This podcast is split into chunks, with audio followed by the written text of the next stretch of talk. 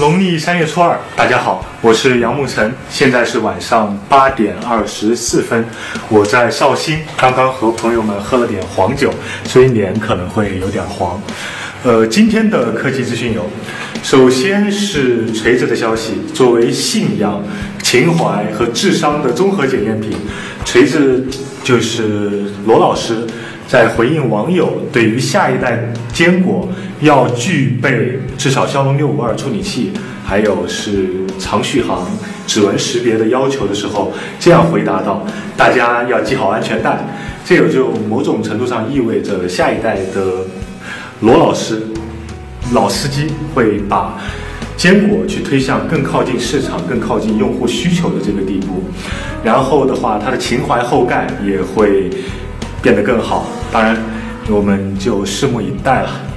第二个说到情怀的话，那比罗老师更能检验情怀和智商的，就是微软了。前两天的话，Lumia 六五零国行版正式开卖了，售价一千六百九十九。其实这个卖多少无所谓，但关键它的配置简直是令人发指。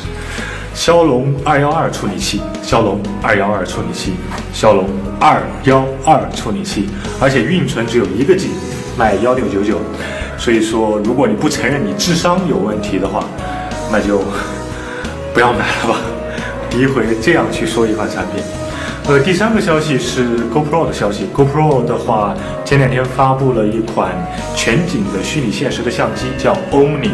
Omni 的话是有六款 Hero 四，从六个方向来拍摄一个呃虚拟现实的一个东西了。然后它的售价现在没有公布，但预计是两千五百美元左右起售。说到 Pro 的话，怎么能少了 Pro 六了？然后魅族的副总裁李兰在回应网友的问 Pro 六什么时候发布的时候，就直接讲四月十三号发售，呃发布，也就是说。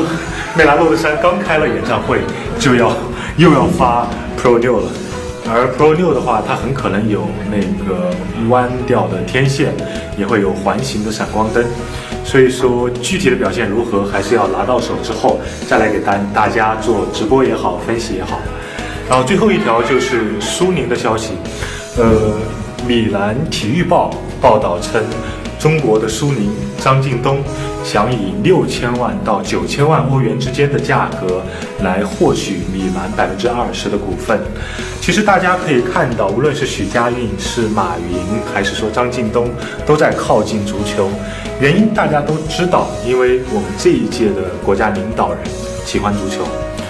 但其实明朝末年，明熹宗喜欢做木匠，所以。全国木匠风行，然后有点误国了。那现在其实跟某种程度上，这种木匠风行跟今天的足球学校大建特建，是不是也有某种神秘的联系了？对吧？然后，如果下一代国家领导人喜欢木匠，是不是全国要开很多的木匠研究所啊、木匠研究院啊、木匠学校啊、木匠中心啊？这种啊，OK，呃，当然只能说中国还是太官本位了吧，有时候矫枉过正，过犹不及了。哎，政治的东西还是不多说，不然哪天疯掉了就没得跟大家讲了。好了，呃，极简又拉风，每天一分钟，明天星期六，但还是会有一分钟。我们明晚见，拜拜。